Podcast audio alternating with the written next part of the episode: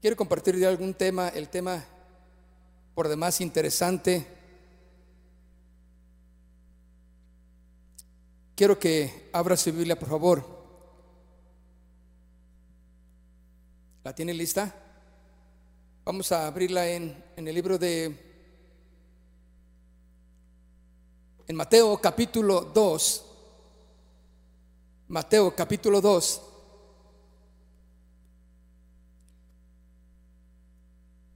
¿Cuántos recibieron ya a lo menos un regalo? Pequeñito o grande, como sea, pero todos ya, de alguna manera u otra, ya, ya recibimos un regalo, ¿no? A lo mejor vienen más todavía, eh, nos están guardando ahí una sorpresa, uno quiere que así sea, ¿verdad? Pero ya recibieron sus regalos. Mire qué interesante que cuando vamos a hablar de estos regalos que le trajeron a Jesús, también él recibió su regalo. Tres regalos interesantes, hermano, simbolizando el nacimiento más importante de la humanidad.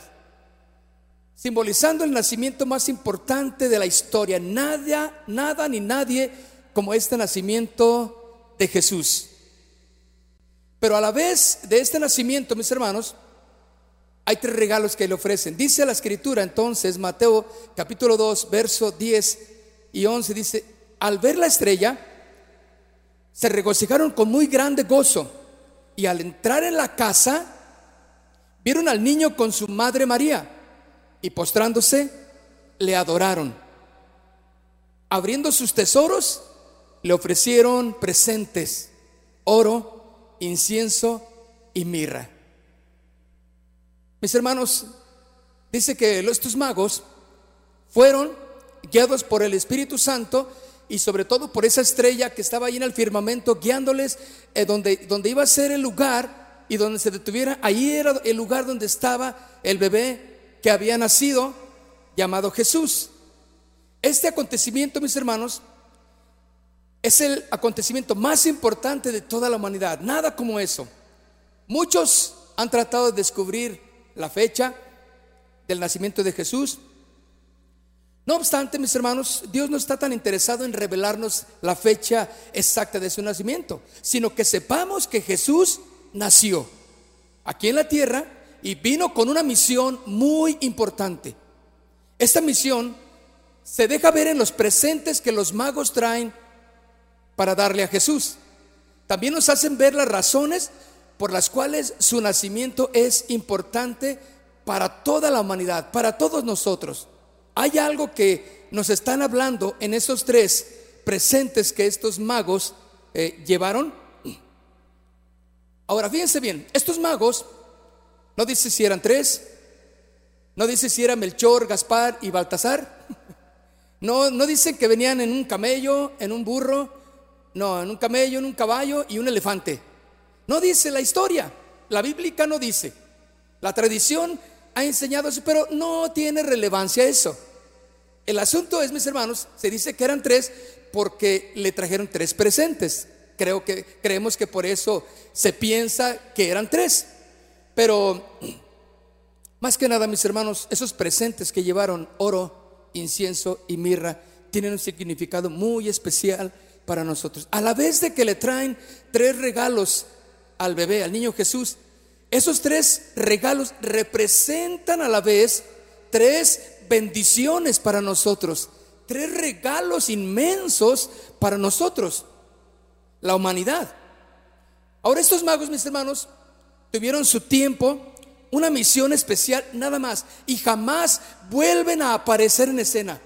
Los magos no vuelven a aparecer en escena su función fue esa, simplemente llevar estos presentes significativos de, un, poder, un potencial tremendo para ahora nosotros que podemos entender lo que significan estos tres regalos.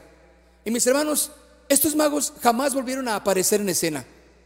Y yo me quedé pensando al leer esto y yo dije, Señor, si eso ha de ser que aparezcamos una vez en escena y cumplamos el propósito que Dios tiene para cada uno de nosotros, que así sea.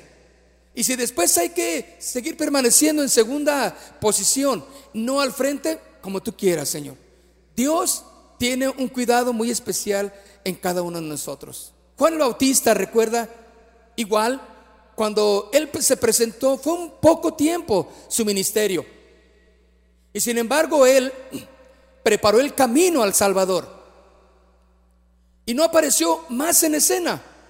Inclusive recuerda cuando él tenía sus seguidores, sus discípulos, y cuando Juan el Bautista ve que iba pasando Jesús y les dijo, he ahí el Cordero, el Cordero de Dios. A él síganlo. Todos sus discípulos, los discípulos de Juan, lo dejaron y fueron a seguir a, Jesús.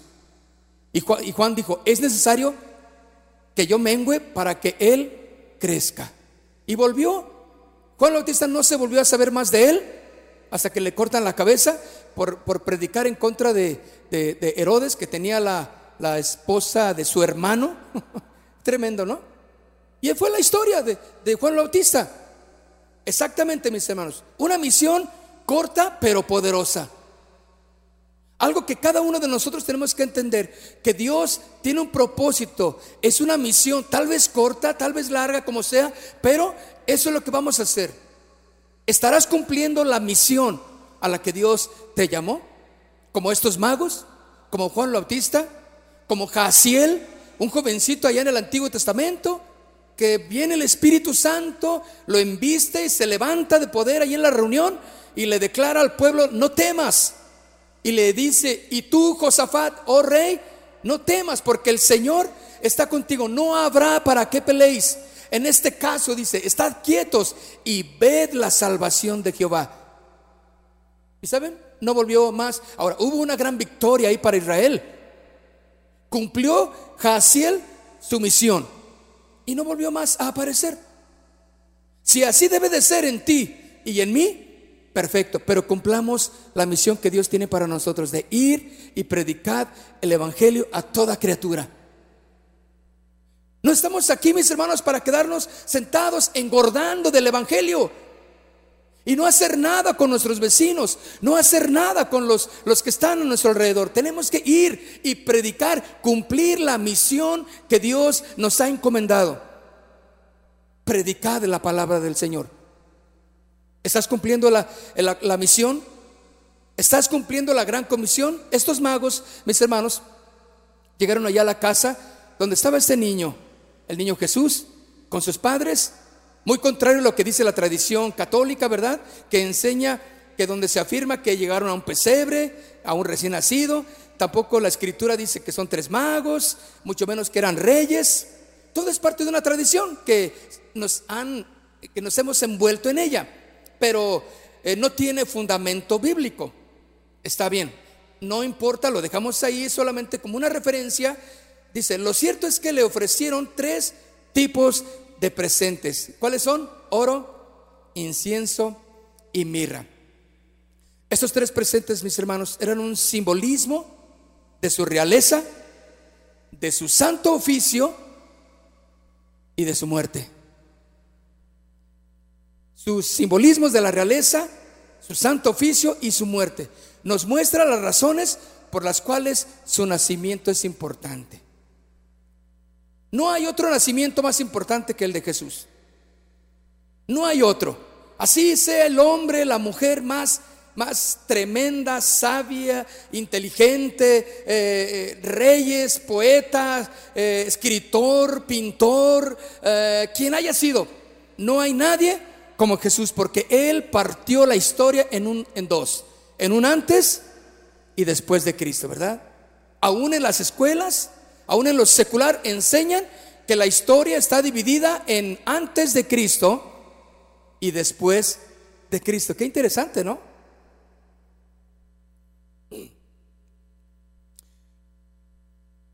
Lo vemos entonces como rey. Entre los presentes que le dieron a Jesús también estaba el oro, el, cual es el más precioso de todos los elementos del planeta, era el presente para los reyes. Este, este presente, el oro, porque se lo dieron a Jesús porque representa que nació el rey de reyes. Nació el rey de reyes. ¿Qué significa, mis hermanos, el oro? Significa divinidad, significa perfección, inmortalidad. El oro representa eso, por eso eh, eh, eh, cuando cuando hay bodas, el, metal importante en, en los anillos, pues es el oro. Puede ser otro tipo de metal, está bien, pero en realidad el símbolo por excelencia es el metal del oro, porque representa eh, perfección en su maleabilidad del oro, representa inmortalidad, la dureza, el aguante del material para fusionarse para soportar presión. El oro está ahí. Eh, eh, y entonces así representaba la divinidad de Cristo, la perfección, la inmortalidad, la gloria de Dios. El oro representa la gloria, la majestad, la realeza, la divinidad de Cristo, mis hermanos. Eso es lo que cuando estos reyes, estos magos, perdón, llevaron ese presente, eso era lo que representaba. Representaba que Él era el único rey de reyes. No había nadie más. Entre los presentes estaba el oro, el cual es el elemento más preciado en el planeta para, para manifestar realeza, para manifestar eh, perfección.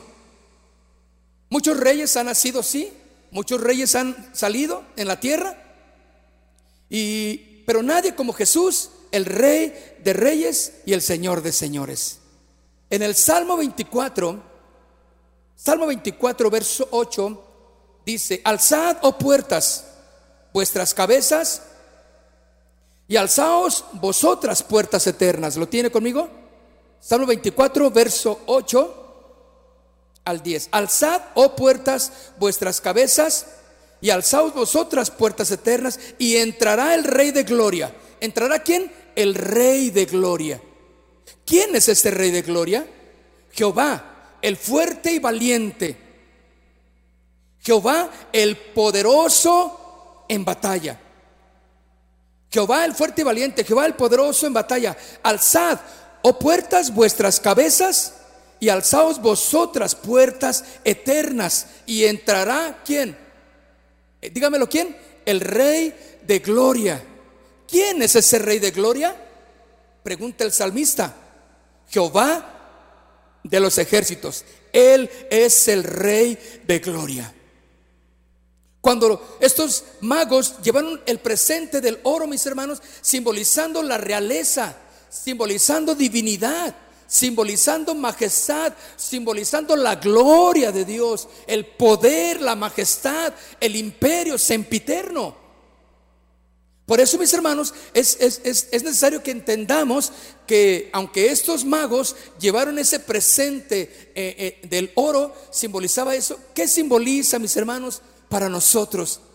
El que estos reyes, eh, estos magos, perdón, le hayan llevado el oro.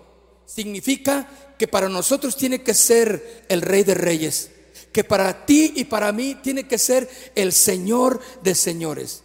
Primera de Timoteo, capítulo 6, verso 15 y 16. Primera de Timoteo, capítulo 6, verso 15 y 16.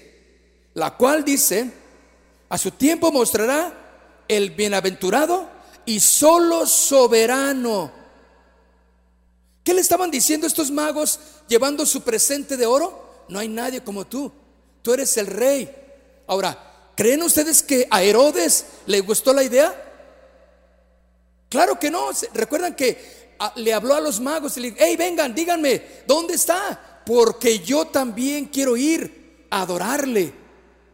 ¿Creen ustedes que Herodes quería adorar a Jesús? No, lo quería matar. Porque él no quería nadie que le hiciera sombra. Él quería ser el único rey. Él sabía que las cosas no le estaban yendo bien en el, ministerio a Herodes, ¿no? Y escuchaba que había un rey, que había nacido el rey de Israel. ¿Quién? ¿Cómo? ¿Por qué? Dice entonces Timoteo, 1 Timoteo 6, 15 y 16, la cual a su tiempo mostrará el bienaventurado y solo soberano, rey de reyes y señor de señores. El único que tiene, ¿qué tiene? Dígame, ¿qué dice? Inmortalidad. Hermanos, cuando le están llevando a Jesús ese presente del oro, le estaban diciendo, tú eres el único inmortal. Siempre vas a ser. Siempre eres y siempre serás. ¿Sabe lo que significa inmortal, mi hermano? Que nunca va a morir. Siempre va a estar.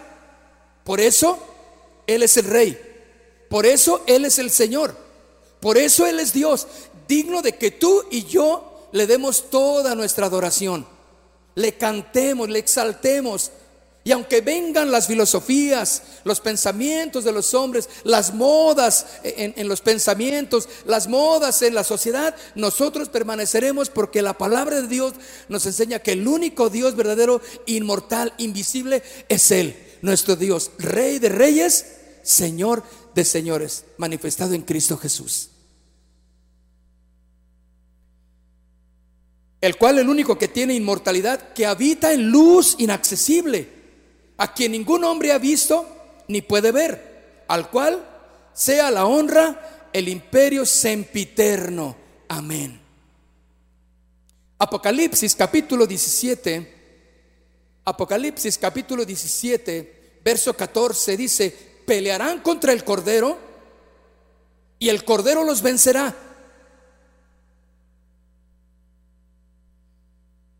Porque Él es el Señor de señores una vez más, rey de reyes. Y los que están con él son llamados y elegidos y fieles. ¿Qué dice una vez más? Señor de señores y rey de reyes. Mi hermano, la pregunta es si tu vida le está dando gloria a Dios.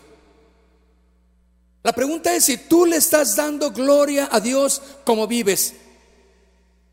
Porque tu presente ahí está. Tu rey ahí está. Cuando los magos le traen el oro, hay un rey que están proclamando en ese momento. Rey de gloria, rey de majestad. Jesús es tu rey, es tu Señor. Te inclinas ante Él, le traes adoración como el rey que Él es de tu vida. ¿Vives glorificándole en todo lo que haces? Cuando estamos delante del rey, mis hermanos, debemos de ser de una manera ordenada, puntuales, guardando el protocolo de Él es el rey y nosotros súbditos. Jamás vamos a decirle al rey qué es lo que tiene que hacer. Estaba viendo unas metidas de pata de unos presidentes ahí cuando, sobre todo que cuando fueron a ver a la reina de Inglaterra. Ah, sí, es, eh, es es chulo verlos ahí como la riegan. Porque hay protocolos. Yo me acuerdo que cuando el presidente Fox en aquel tiempo fue, él llevaba unas botas vaqueras. Y que me lo regresan con todo y botas. A que se cambiara. Porque no podía entrar con botas. No importa el precio de las botas y que son de piel de, de, de caguama, de, de lo que sea. le mandaron a cambiarse y regresó como, mire, unos zapatitos así como si fuera a hacer la primera comunión. Derechito con sus zapatitos, bien, bien boleaditos. Porque el protocolo era, no te puedes presentar así delante del rey o de la reina, bueno, de la majestad en, e, en ese momento, ¿no? No te puedes presentar.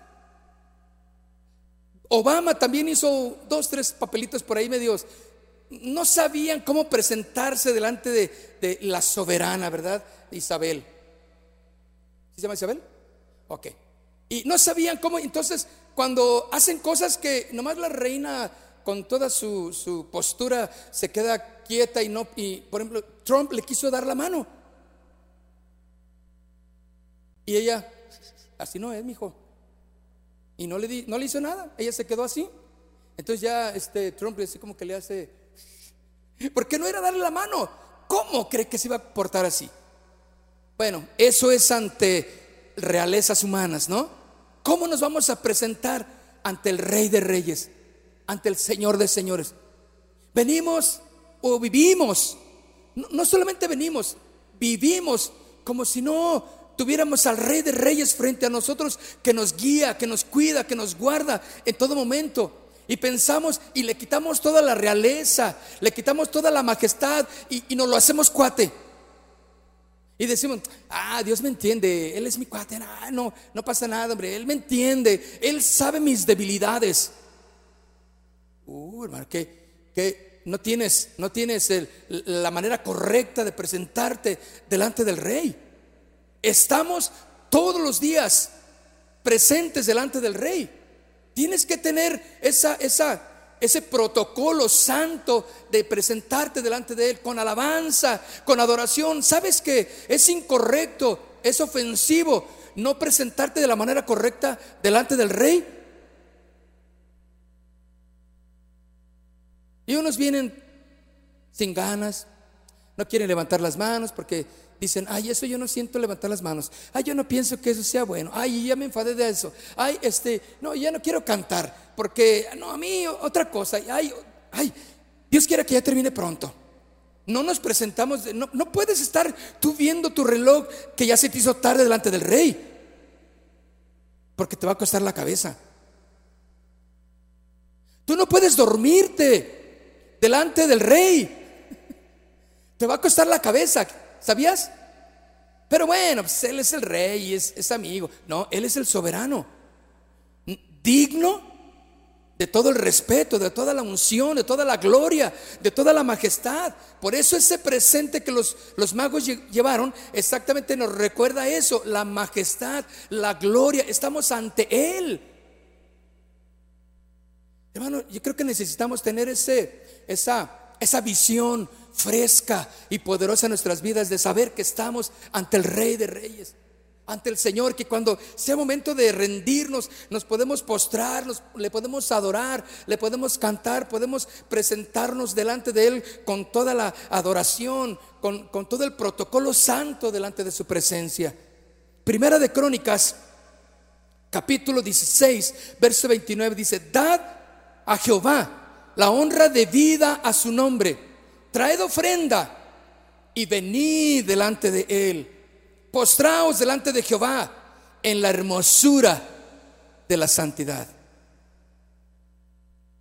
Venid delante de él.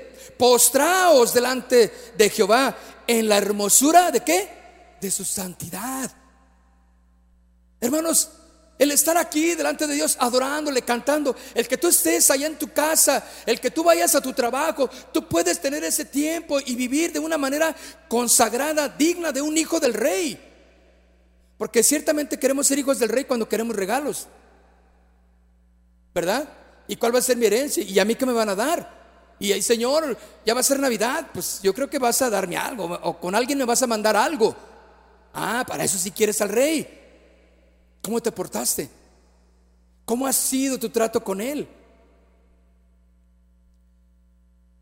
Iba Trump caminando así y subiendo, pasando lista ahí por la guardia, la guardia presidencial, bueno, la guardia real más bien, ¿verdad? Iba caminando y, iba al par de la, reina Isabel, ella tranquila, ya se la sabe. Entonces, y Trump se va adelante, así caminando, y la reina acá atrás. Uy, no todo mundo se espantó. Porque el protocolo es, nadie puede ir adelante de la reina. Qué cosa, ¿no? Nadie puede ir delante de la reina. No, se lo comieron los periódicos. En mundialmente, pues salió ah, ah, la barbaridad que había cometido. Que, dices tú, ¿para qué tan? Bueno, son protocolos, simplemente. Pero hermanos, nosotros estamos delante del rey de reyes delante del Señor de señores. Y venimos con pecado y nos regresamos con pecado. Y vivimos en nuestras fechorías uh, y como que no pasó nada. El Señor allá atrás y nosotros acá adelante. Ah, Señor, tú no sabes nada. Tú, yo, mira, yo manejo mi vida. Sí, yo creo en eso y yo voy a la iglesia, y, pero yo sigo haciendo mis cosas. Yo tengo mis secretitos. Qué terrible vida, ¿no? No vivimos de acuerdo al Rey de reyes y Señor de señores. Salmo 95, verso 6 dice, venid, adoremos y postrémonos, arrodillémonos delante de quién? De Jehová, nuestro Hacedor. Filipenses capítulo 2, vayamos rápidamente. Filipenses capítulo 2, verso 9 al 11 dice, por lo cual Dios también lo exaltó hasta lo sumo y le dio un nombre que es sobre todo nombre, para que en el nombre de Jesús se doble toda rodilla de los que están en los cielos y en la tierra y debajo de la tierra y toda lengua confiese que Jesucristo es quien? Nada más. Es el Señor. ¿Eh? Es el Señor para gloria de Dios Padre. Él es el Señor. Y ante Él tú debes de doblar tu rodilla. Ante Él tú debes de tener el protocolo de santidad y portarte como un hijo de Dios, como un hijo del rey que debe ser. No puedes y no eres llamado a hacer lo que tú quieras. Eres llamado a hacer lo que el Señor quiera que tú hagas. Porque eres hijo del rey. Y cuando eres hijo del rey, gozas también de los privilegios, pero tienes grandes responsabilidades. Entonces, mis hermanos, para que toda rodilla se doble de lo que está en el cielo, en la tierra y debajo de la tierra, y toda lengua confiese que qué? Que Jesucristo es el Señor. Eso es lo que los magos estaban diciendo al traer su presente de oro. Señor, tú eres el rey. ¿Qué presente le traes al Señor en esta noche? ¿Qué presente le traes al Señor cada que estás en su presencia? Cada que estás en oración. Cada que vas a Él, ¿qué presente le ofreces al Señor? También le llevaron el segundo presente, era el incienso. Ya le llevaron el oro, pero también traían incienso. Ese día, mis hermanos, ese día, cuando los magos llegaron allí a, ver al bebé ahí en su, en su cuna, estaban simbolizando que ese nacimiento de Jesús era el más importante de toda la humanidad, porque ese día nació el gran sumo sacerdote, nuestro sumo sacerdote. Entre los presentes estaba el incienso, el cual era una fragancia utilizada en el templo y al mismo tiempo era un símbolo del oficio sacerdotal. Él era el sacerdote por excelencia. En él se iba a cumplir toda la ley. En Él se iban a cumplir todos los sacrificios del Antiguo Testamento. En Jesús se cumplía todos los sacrificios para la entrada directa al Padre. Porque Él iba a cumplir la ofrenda por excelencia, que era el Cordero. Este incienso, mis hermanos, estaba compuesto de varias especies, especias, que deberían ser trituradas, machacadas molidas, porque de esa manera puede desprender su aroma como debe de ser la verdadera oración de cada uno de nosotros. Nuestra oración debe de ir llena, debe de ir con la unción de, del sacrificio, de la ofrenda, del olor fragante, machacado. Sí, muchas veces duele todo lo que nos está pasando, duele lo que está sucediendo en nuestras vidas. ¿Cómo no va a doler cuando te te enteras de que una mamá acaba de fallecer hace tres días por COVID y deja cinco pequeñitos. Claro, y dice, Señor, ¿qué pasó ahí? Claro que va a doler cuando un papá por COVID muere y deja eh, desprotegida a su esposa y a los hijos. Claro que duele. Claro que duele cuando escuchas las noticias y, y te afectan algunas directamente, otras el simple hecho de saberlas te afecta de cómo está nuestra sociedad. Claro que duele. Ahí es donde tienes que levantar tu oración, como el incienso, que te está machacando ahí la situación. No te está yendo bien, te ha ido mal en el negocio. Claro que sí, pero nosotros como hijos del rey, mis hermanos, tenemos la ventaja de que el Señor está por nosotros. Y si Él está por nosotros, ¿quién contra nosotros? Él es el rey, Él es nuestro rey también, pero también es nuestro sumo sacerdote, aquel que lleva nuestra oración y cumple llevándola al Padre y nos abre el camino para entrar a una comunión perfecta con el Padre y poder recibir el oportuno socorro. Así debe de ser nuestra oración al Padre. Este incienso, mis hermanos, tenía estacte, uña aromática, gálbano incienso puro, todo de igual peso, dice Éxodo 30, 34. Los ingredientes necesarios para una verdadera aroma, un aroma que le agrada a Dios. Hermanos, tu oración no van a ser adoraciones, no van a ser oraciones de, de niño travieso que toca y corre. La oración que Dios manda que tú hagas y que yo tenemos que hacer será doblar nuestra rodilla, quedarnos ahí, interceder, pedir y clamar a Dios por toda la necesidad de lo que está pasando. Y Dios va a escuchar nuestro clamor. Porque lleva los ingredientes necesarios, todos en igual peso. Si tú no tienes carga por la oración, mis hermanos, ¿sabes que la oración es el ministerio menos socorrido? Pero no se diga si hacemos un congreso de alabanza, no se diga si hacemos un congreso de, profecías, no se diga si hacemos un congreso para interpretar las señales este, apocalípticas, ¿sí? No se, no, se diga si hablamos de, un, de, un, de unas conferencias de, que nos hablen de la bestia, ¿sí? ¿Cuántos no van a venir? Pero si hablamos de un tiempo de oración, si hablamos de un tiempo de intercesión, ¿cuántos van a venir? Uh, hay diferentes paros, pretextos, cosas que hacer para no venir a ese evento. Incienso puro, mis hermanos, todo en igual peso. El incienso que le estaban ofreciendo a Jesús son los símbolos de las, el símbolo de la oración. Iniciando con la oración e intercesión que Jesús hizo al Padre. ¿Se acuerdan? Padre en la cruz, perdónalos. ¿Qué dijo? Porque no saben lo que hacen. Significa la oración que constantemente debe de hacerse delante de Dios. Porque es el incienso en el templo que se quema todos los días. Ahora tú eres el templo del Espíritu Santo. Y tú tienes que ofrecer tu oración, mi hermano. Si tú no oras, si tú no buscas a Dios en oración, como ese incienso que es machacado, y porque hay gente que dice, es que yo no siento orar.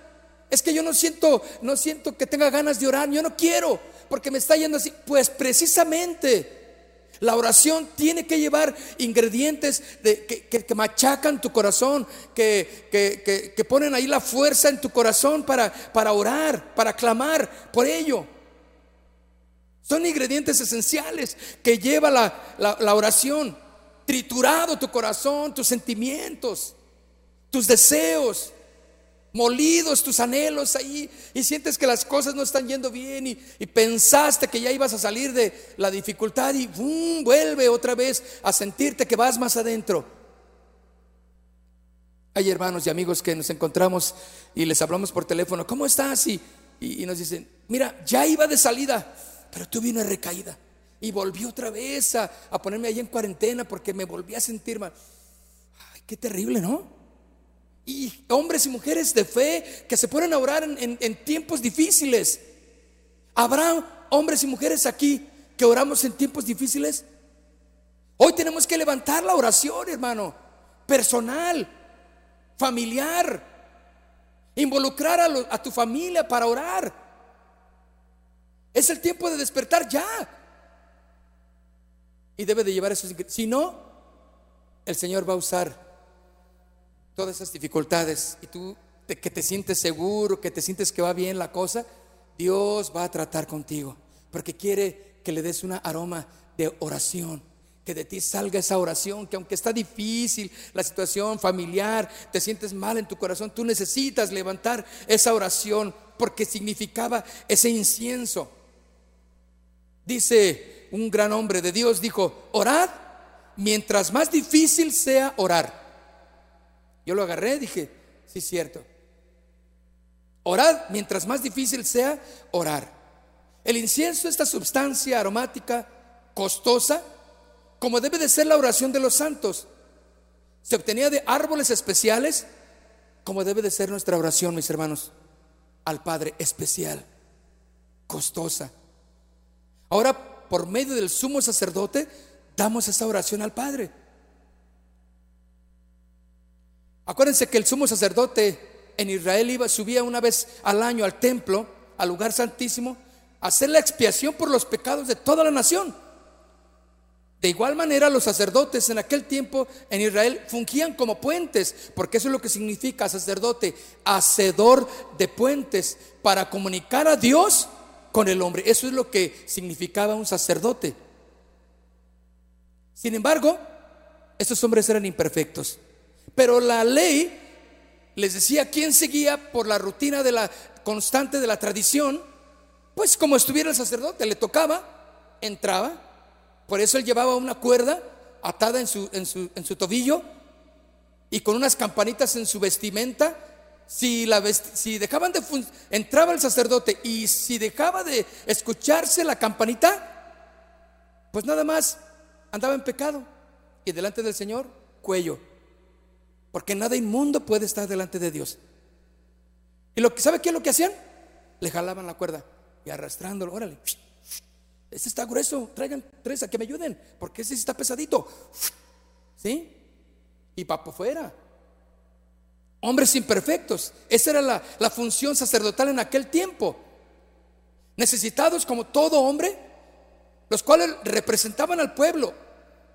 Pero aquel día, en ese bebé, nació el sumo sacerdote, perfecto, sin pecado. E iba a ser el puente entre Dios y los hombres. Él iba a abrir el camino al cielo, el sacrificio perfecto que perdonaría todos los pecados de la humanidad. Qué hermoso, ¿no?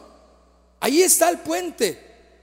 El incienso entonces era una herramienta vital en la función sacerdotal, porque representaba las oraciones del pueblo, llevadas por el sumo sacerdote ante Dios. ¿Qué es lo que hizo Cristo? ¿Qué es lo que hace el, intercesor por excelencia ante el Padre? ¿Quién es? Cristo Jesús. Y todo lo que dieres al Padre, lo que pidieres al Padre en mi nombre, Él lo hará. Nuestras oraciones, mis hermanos, tienen que ser completas. Oramos al Padre en el nombre de Cristo Jesús. Por la unción que nos da el Espíritu Santo en nuestro corazón. Hebreos capítulo 4, verso 15, porque no tenemos un sumo sacerdote. Hebreos capítulo 4, verso 15. Porque no tenemos un sumo sacerdote. ¿No tenemos un qué? Un sumo sacerdote que no pueda compadecerse de nuestras debilidades, sino uno que fue tentado en todo. Escuchen, uno que fue tentado en... ¿De quién está hablando? De Cristo de Jesucristo. Fue tentado en, dígalo fuerte, en todo. Que digan, ay, sí, no, pues sí, es que Cristo no tiene las tentaciones que yo tengo. Aquí dice que fue tentado en, en todo, según nuestra semejanza. Pero, ahí está el asunto. ¿Pero qué? Sin pecado.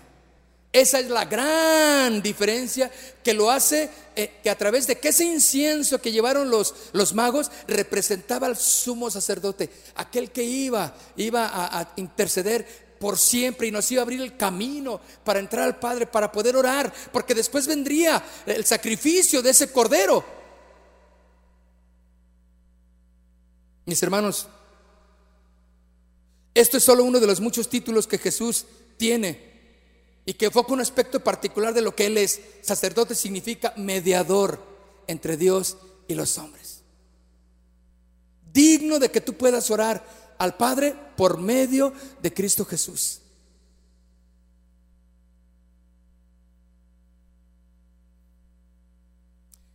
Hebreos capítulo 7, vaya conmigo rápidamente, Hebreos, o si no, léalo en la pantalla, creo que va a aparecer. Hebreos capítulo 7, versículo 22.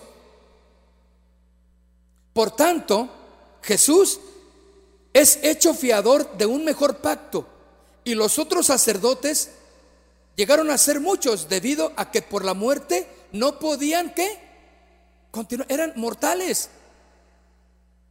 No podían continuar, mas este, por cuanto permanece para siempre, tiene un sacerdocio inmutable, por lo cual puede también salvar perpetuamente a los que por él se acercan a Dios.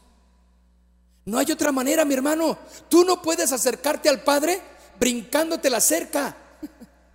Tienes que entrar por la puerta que es Cristo Jesús. ¿Por qué lo digo? Este es el mensaje por excelencia de la iglesia cristiana. Jesucristo es el Señor.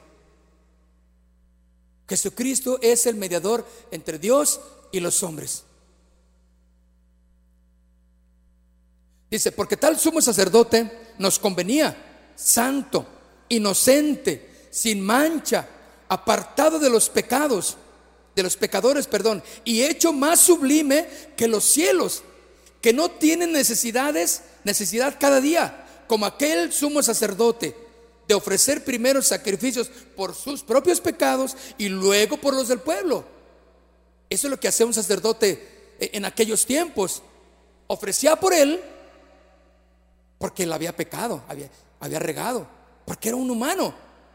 Pero este sacerdote, este sumo sacerdote, ya no ofreció por él, porque era inocente y sin mancha.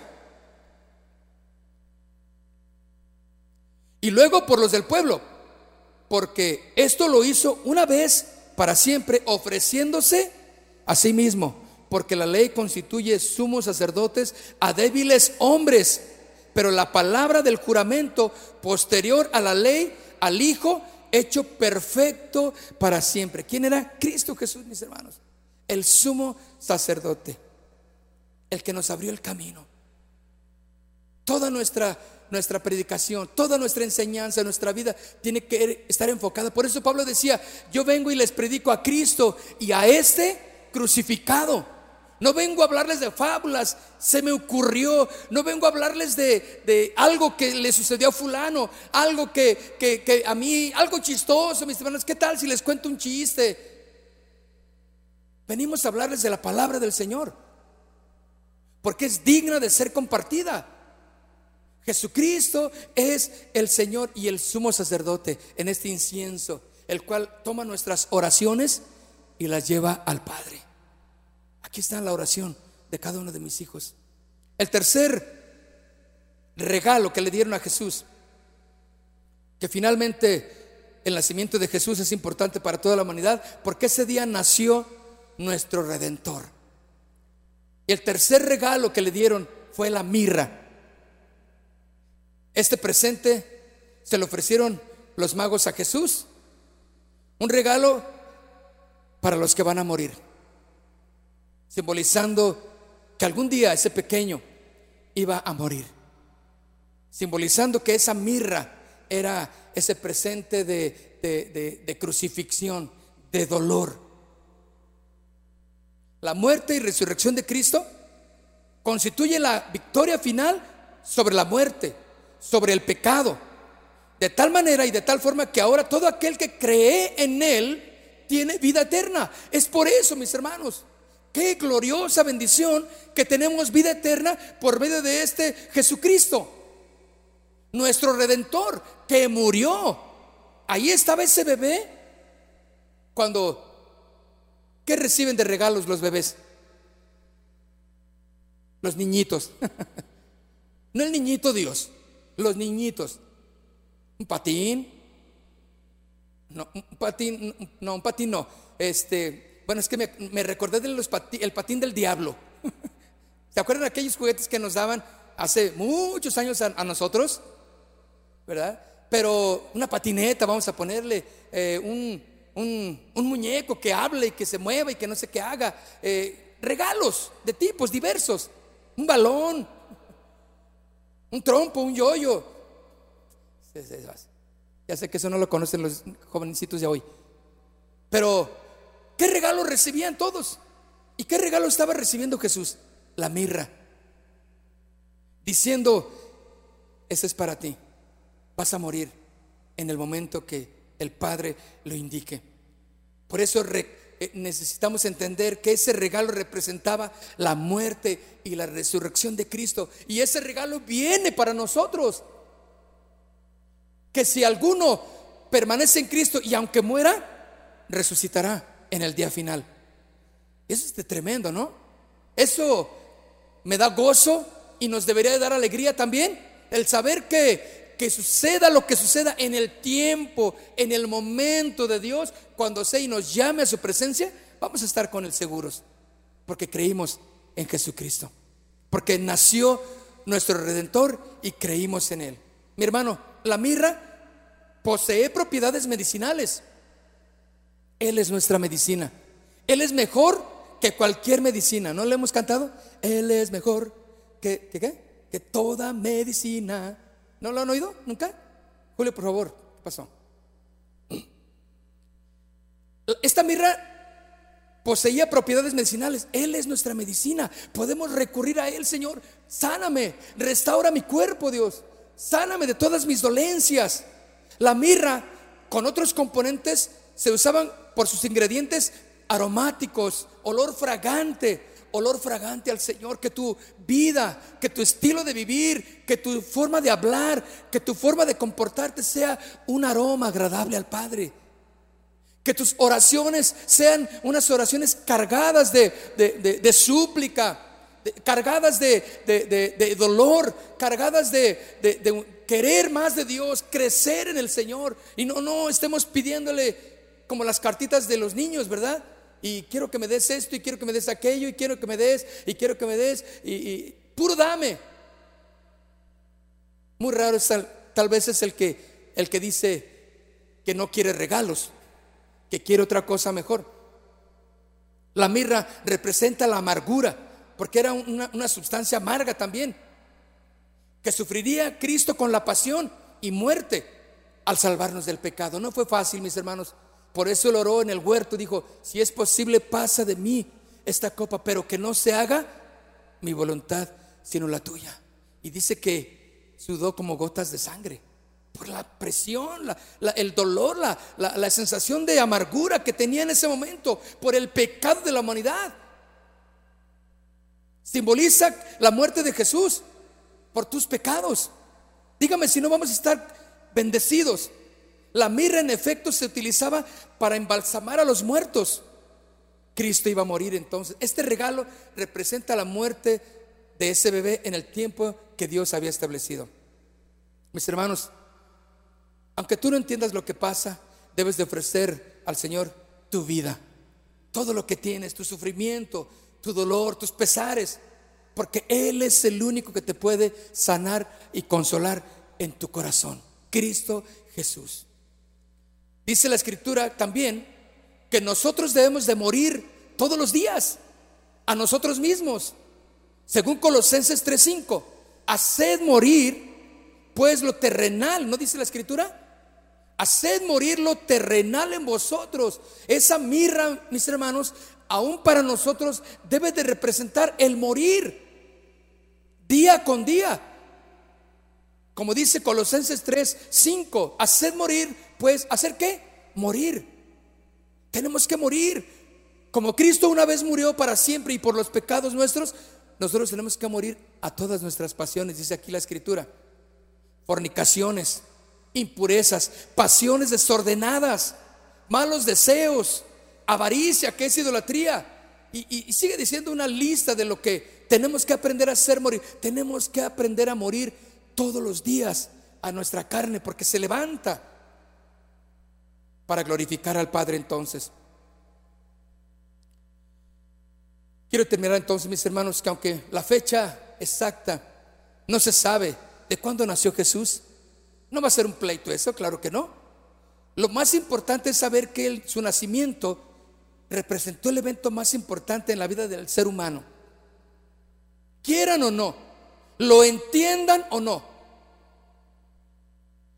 lo mediten o no, es el acontecimiento más importante en la vida de la humanidad. Llevando estos magos oro, incienso y mirra, que son un símbolo de realeza, de su gloria, de su majestad, de su sacerdocio real y un símbolo de nuestro, nuestra redención. Ese día, cuando nació ese bebé, nació el que iba a gobernar con justicia a este mundo, nuestro rey de reyes y Señor de señores. Porque ese día nació nuestro sumo sacerdote, aquel que nos guiaría a la verdadera comunión con el Padre. sin intermediarios, mis hermanos. Aquel que nos guiaría a la verdad, representando en ese incienso. Porque ese día, en ese bebé nació nuestro redentor, aquel que perdona todos nuestros pecados, perdonó nuestros pecados. Y los pecados que hubiéramos pecado nos va a perdonar si nos arrepentimos delante de Él. La mirra que representaba a la muerte del Jesucristo, el Cordero, que murió por nuestros pecados. Quiero invitarte a que te pongas de pie. Ponte de pie.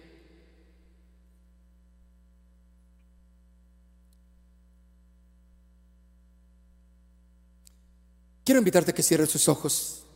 Cierra tus ojos.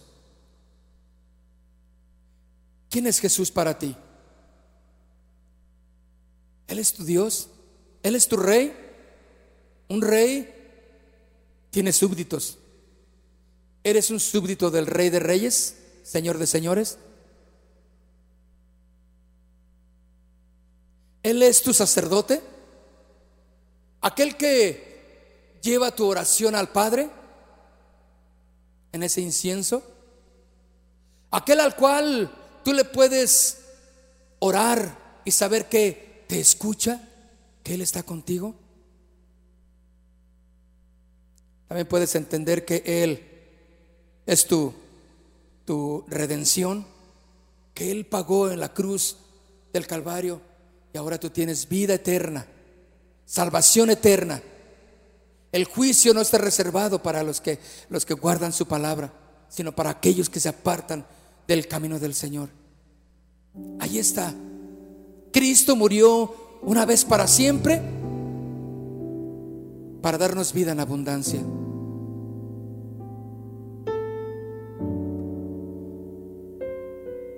Oh Dios, simplemente quiero hacer un llamado. Que tu oración sea una oración poderosa de hoy en adelante también. Que esté cargada con esa, esa, esa, esa unción. Que esté cargada de ese dolor, de ese sufrimiento en el cual te encuentras. Que tú le digas, Señor, no puedo ni levantar mi, mi, mi rostro. No puedo ni levantar mi oración. No sé qué decirte. Y si tú pecaste, y si tú te sientes que fallaste terriblemente, porque así debe de sentirse cuando alguien falla y peca delante de Dios. Debe de sentir terrible. Ofrécele al Señor esto. Y dile, Señor, yo quiero ofrecerte mi vida. Ahora, si hay alguien en esta noche que desea entrar al reino de Dios y que desea ser un verdadero hijo de Dios, yo no sé si tú ya hiciste esa decisión de aceptar a Cristo en tu corazón.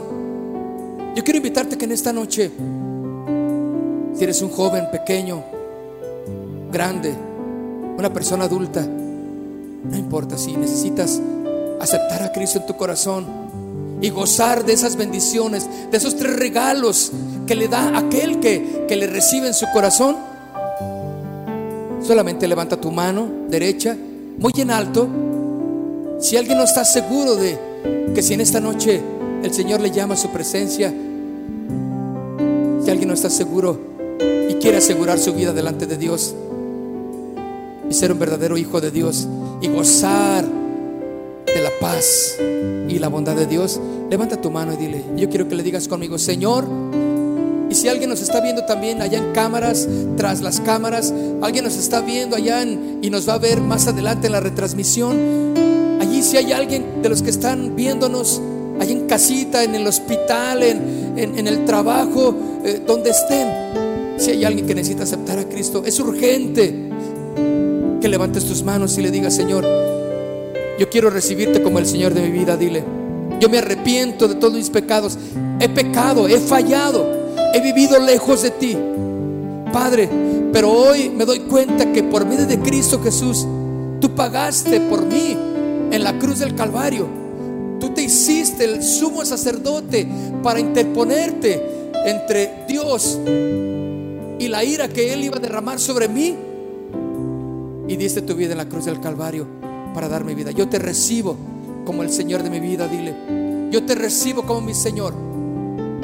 Y yo sé que hoy en esta noche yo voy a salir como una persona nueva, cambiada, transformada, renovada, porque ahora soy un hijo de Dios. Y me comprometo a cambiar mi forma de vivir en Cristo Jesús. Porque ahora eres mi Señor, dile. Ahora eres mi Rey. Ahora eres mi sumo sacerdote. Ahora eres mi redentor. Gracias. Y ahora todo el mundo levantemos nuestras manos y dígale, Señor, gracias. Gracias porque ese regalo que nos has dado de ser nuestro Rey glorioso, majestuoso, pero ahora también eres nuestro sumo sacerdote. Abriste el camino al Padre, recibiendo nuestra oración y llevando nuestra oración al Padre. También dice tu vida, para que todo aquel que crea en Él no se pierda, mas tenga vida eterna. Gracias Señor.